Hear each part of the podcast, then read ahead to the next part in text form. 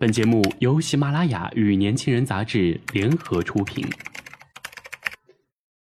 年轻是一次最有收获的阅读，我们的态度不在成功学的书单里。年轻人，年轻人 FM，让你杀死那个无聊的自己。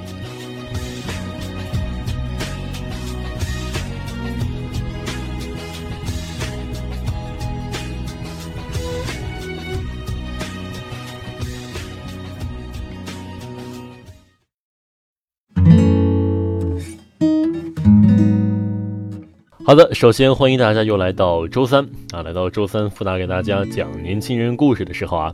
最近啊，我有个朋友，他们呃几个人一起成立了一个公司，正在做一个 APP。当这个 APP 啊即将在第二天上架的时候，他们在测试这个 APP 的时候，发现 APP 没有声音了，就非常的着急啊，一天都非常焦虑的样子，就给我打电话求助。正巧啊，这个时候另一个朋友也在给我打电话。他最近啊跟他女朋友是分手了，于是啊他正在考虑究竟是选择爱情呢，还是选择工作呢？其实啊很多这样的焦虑啊都出现在我们的人生当中。不同的人面对不同的事情、不同的问题、不同的坎坷，会有属于自己的焦虑。那么今天呢，我们就来谈一谈焦虑。题目啊是我懂你的焦虑，作者是吴晓波。吴晓波是一个财经专家，是蓝狮子财经图书出版人，曾任上海交通大学、暨南大学 EMBA 课程教授，常年从事公司研究。两千零九年被《南方人物周刊》评定为年度中国青年领袖。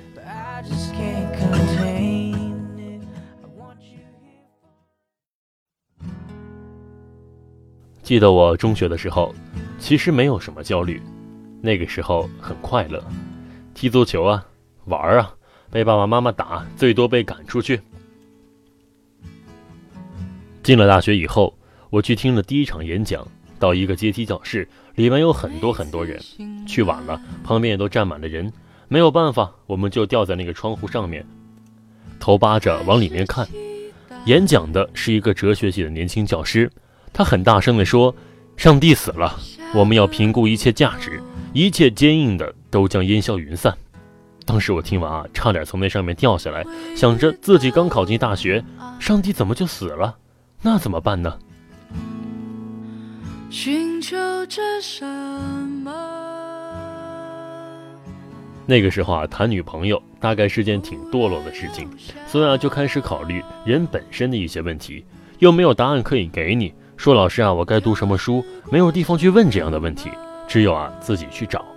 所以大学四年在图书馆待了四年，因为那个时候女朋友在杭州，我在上海，于是我就读了四年书，跑进图书馆里，也不知道读什么书，沿着那个架子，历史、文学、哲学一排排读过去，读到一些书啊，觉得脑子很清楚，懂得很多道理，然后很兴奋，满脸通红的跑出去，回到寝室的时候又全都忘了，人就变得很激动，然后很愤怒，很想要表达一些东西。又表达不清楚，所以我想做一个知识分子。罗斯福说：“什么是合格的知识分子呢？应该有一份不以此为生的职业，这样的话，你才能够抵住所有机构、集团、组织的各种各样的诱惑。你可以发出独立的声音。”在大学的时候，我对财富、对金钱本身一点都不排斥，觉得当一个有钱人挺好的。孔子啊，有两个弟子。一个叫颜回，一个叫子贡。颜回是一个非常安贫乐道的人，但是啊，颜回二十九岁的时候满头就白发了，四十岁的时候呢就挂掉了。子贡是一个学问也很好的人，但是啊，他也很富有。孔子周游列国都靠他去打点大家，靠他去资助。他活了七十多岁，因为他很有钱啊，也很有思想。他到列国的时候，列国的国君在一个亭子里面跟他面对面的站着，然后平等的行使礼节。我觉得那种状态就挺好的，所以啊，我宁可去做子贡，也不愿意去做四十岁就挂的颜回。之后大三下学期的时候啊，我去参加了一个大学生的记者考察团。当时啊，我们全班有四个同学，筹了五千多块钱，从上海出发，整个南中国啊逛了一圈，大概啊逛了有五个月，最后啊像四条流浪狗一样。我们是一个在城里长大的孩子。在此之前啊，没有接触过农村，就那五个月，是我真实的看到了当时真正的中国。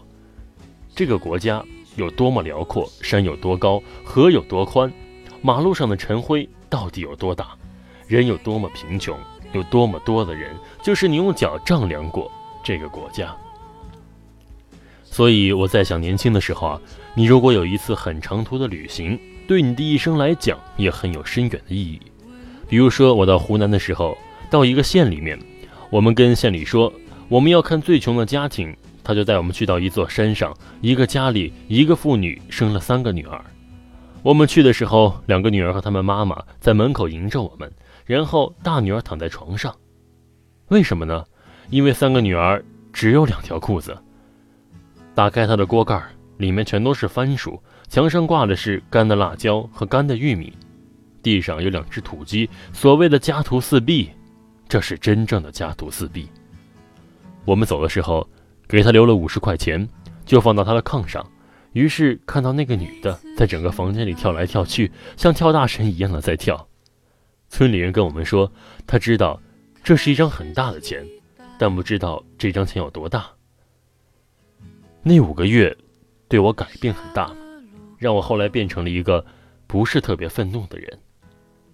大学毕业后，就到了九零年代，金钱开始日渐成为这个国家最主要的一个力量。国家进步，个人呢，你有多少钱，在哪个时间，全中国所有的马路上都贴着一句话，叫做“时间就是金钱”。人的观念出现了很大的变化。你面对这些事实变化的时候，作为一个旁观者。那种焦虑是非常大的。有一次，我去一个县里面做调研，是一个造假村，他们把面粉和糖搅拌在一起，然后把它蒸干，变成颗粒状的东西，灌到各个袋包装里面，就变成了板蓝根啊，什么养胃冲剂啊，各种各样的袋包装药。反正吃两顿也治不好病，吃两顿啊也吃不死人。调查完以后啊，在村口跟村长说：“你们有没有道德？所有买这个东西的都是病人。”村长啊，却跟我讲：“同志，你知道吗？我最大的道德就是让全村的人都富起来了，让一部分人先富起来，不管白猫黑猫，抓住老鼠就是好猫。我是那只抓住老鼠的猫。”经过了这一段以后啊，我感觉到人生也好，国家的进步也好，它不是黑和白非常分明的事情，大量的事情发生在一个灰色的地带。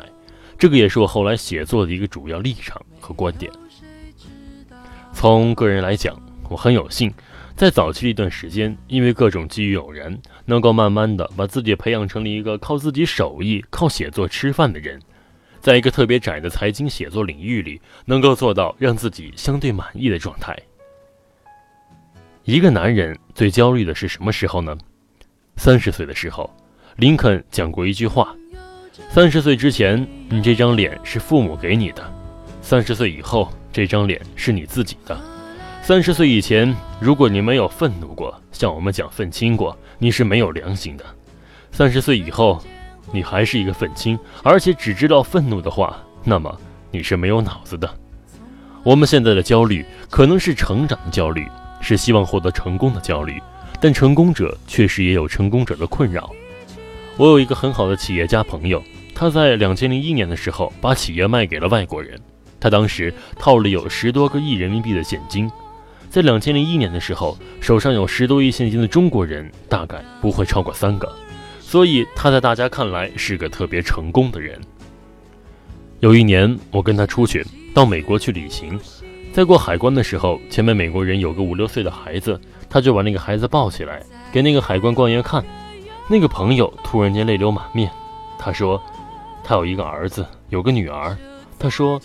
我已经想不起来我儿子女儿五六岁的时候是长得怎么样的了，我都没有抱过他们。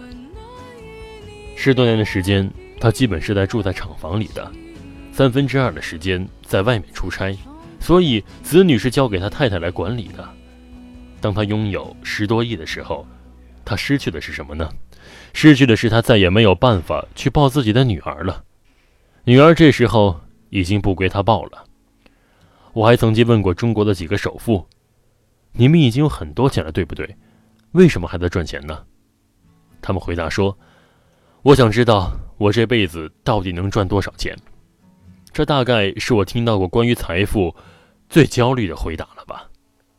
我觉得焦虑产生大概有三个原因：第一是不确定性，我们面对的一种不确定的未来，不知道自己到底到哪儿去。第二点，焦虑是因为比较而产生的，叫做“人比人气死人”。我碰到过一个二十六岁的小青年，他跟我讲，我很焦虑。爱因斯坦二十六岁的时候已经写出了狭义相对论，米开朗基罗二十六岁的时候已经雕出了大卫。他说，还有一个人二十六岁的时候中午睡了个午觉，有三个人三顾茅庐要请他出去平定天下，那个人就叫诸葛亮。他说，我也二十六岁了，我怎么还在这儿？我要不要创业呢？所以比较，我认为会产生很大的焦虑。第三种焦虑呢，我认为是选择，在你的人生中会出现很多岔道，每一次选择会耗去你的时间，耗去你的精力。要克服焦虑的办法，就是在你到二十岁到三十岁之间，在生命力最旺盛的时候，要想清楚几件事情。第一件事儿，你要想清楚这辈子最喜欢的工作是什么，热爱什么东西。这个是最关键的事情。第二，要让自己成为一个专业的人。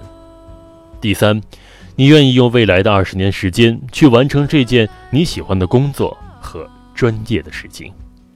其实啊，并不知道这样讲完，大家是否更加焦虑了，还是稍微好一点了呢？